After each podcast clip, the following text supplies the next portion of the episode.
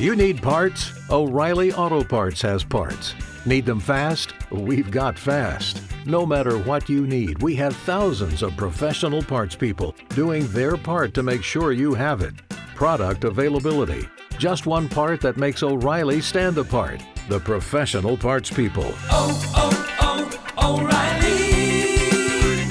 O'Reilly. Auto Parts. Este podcast forma parte de Evox Originals. Disfruta de este avance.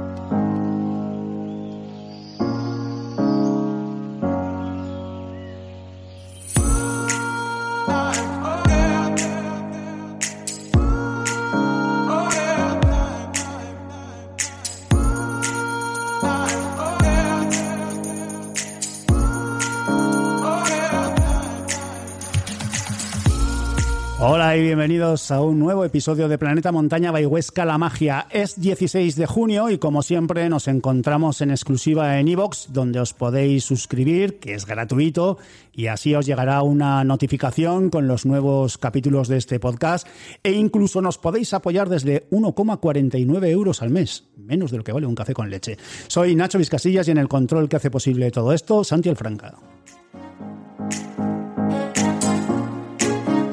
Este 16 de junio lo vamos a abrir con Ana Salvador. La rider del Valle de Tena ha regresado de los Andes bolivianos, a donde ha llevado su proyecto 6000 Split y donde dio clases a dos de las cholitas escaladoras, porque este proyecto es mucho más que subir montañas y bajarlas sobre una tabla de snow. Y después nos vamos a conocer cosas esenciales sobre lo que es el barranquismo. Se viene un buen amigo, Alfonso Bucharcus, el jefe de Avalancha Barranquismo, para contarnos y aconsejarnos cosas sobre esta práctica deportiva en uno de los lugares más intensos, la Sierra de Guara, al lado de donde hacemos este podcast. Sintonía y Ana Salvador.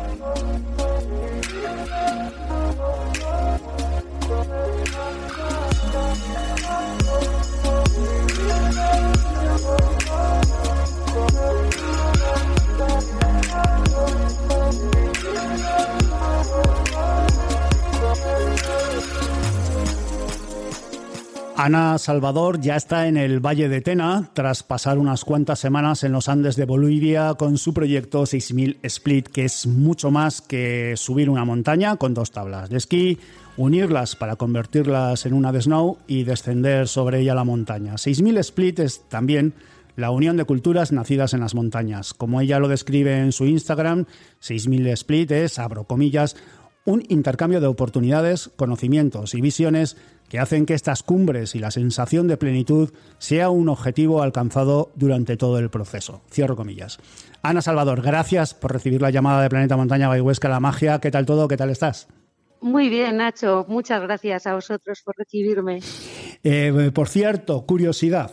Tú que eres muy del Valle de Tena en el Pirineo Aragonés, cuando regresas a tus montañas, ¿qué sientes?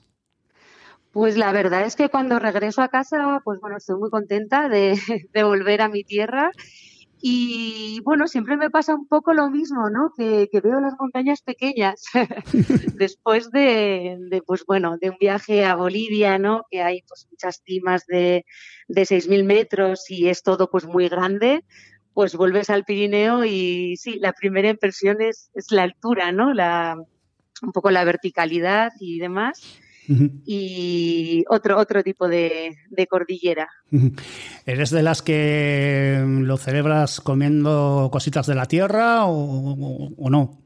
Sí, sí, sí. ¿Algún caprichito? Además, además, como siempre, vuelves un poquito falta de peso.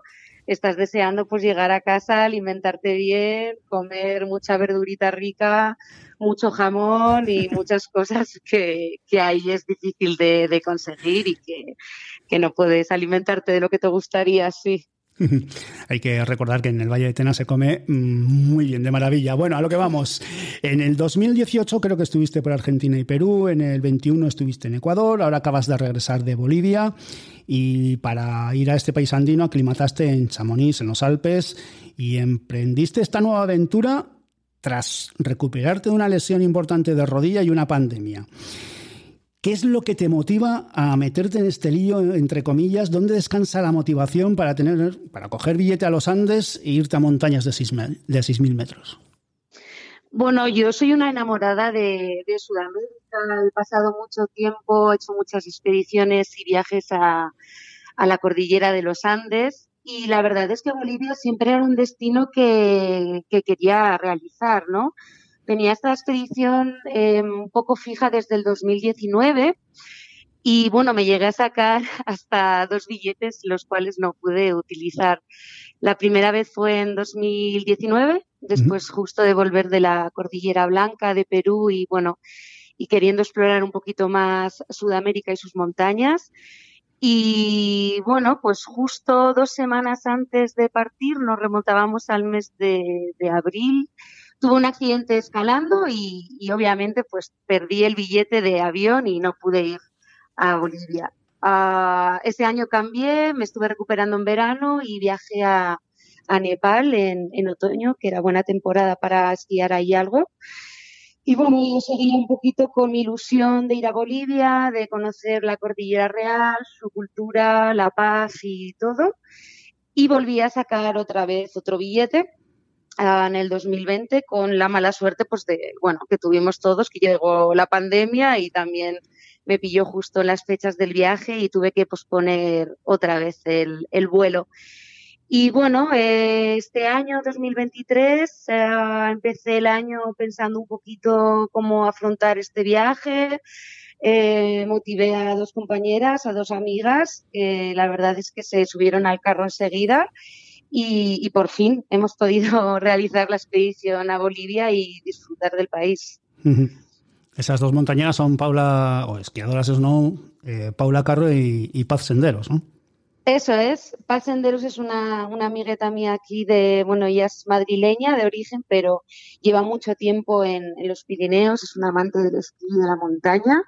Y Paula Carro es una amiga mía argentina que, que hice en el 2017, eh, cuando yo estaba viajando por, por Argentina, por la Patagonia. Y, bueno, y ahí armamos el, equipo, sí. Eh, los Andes bolivianos tienen una longitud de unos 200 kilómetros, a grosso modo, es la mitad de Pirineos. Me gustaría que nos hicieras una foto amplia de lo que viste, que luego te preguntaré por sitios concretos. Pero si me tuvieras que vender, entre comillas, los Andes bolivianos, ¿qué me vendes? Bueno, los Andes bolivianos, la Cordillera Real, yo he estado en la zona norte, muy cerquita a la ciudad de, La Paz. Me ha recordado un poco a, la Cordillera Blanca de Perú, es bastante símil. Entonces, eh, son cordilleras montañosas que se extienden en un largo recorrido de kilómetros. Y, y, bueno, pues sigues teniendo un poquito pues todo el ambiente de Andes, de Sudamérica, y, bueno, pues eso, pues montañas que alcanzan hasta los 6.500 metros y, y pues muy bonita. Además, nosotros tuvimos la suerte de que nevó muchísimo justo cuando llegamos. Cayó una nevada que no se veía tanta nieve desde hace, pues no sé, igual 15 años, porque además estaba siendo como una temporada muy, muy, muy seca de lluvias. Y la verdad es que cambió muchísimo eh, mi, mi percepción de, de, lo que yo me había imaginado que iba a encontrar y el tipo de descensos que íbamos a hacer y nada, no tuvo nada que ver porque, bueno, nos cayó metro y medio en, en tres días y se convirtió como en un paisaje invernal lleno de nieve y, y fue una gozada, la verdad, encontrarte esas condiciones y, y todo tan bonito, ¿no? Pues con, con tanta cantidad de, de nieve. eh, ¿Calificaste de mágico el descenso del Huayna Potosí de 6.088 metros de altitud? ¿Por qué? Bueno, pues el descenso del Huayna Potosí eh, íbamos un poquito a ver, a ver lo que íbamos a hacer. No teníamos eh, nada fijo de querer hacer un descenso por, por una cara a otra. Estuvimos ojeando mucho la ruta de los franceses, pero estaba demasiada cargada de nieve y la verdad es que iba a ser un poco checheno el, ascenso con, tanta nieve para abrir huella. Y bueno, eh, fue un descenso muy bueno porque la verdad es que pudimos salir de, de la misma cima y pudimos bajar hasta el refugio de, de, Campo Alto prácticamente sin quitarnos el splitboard.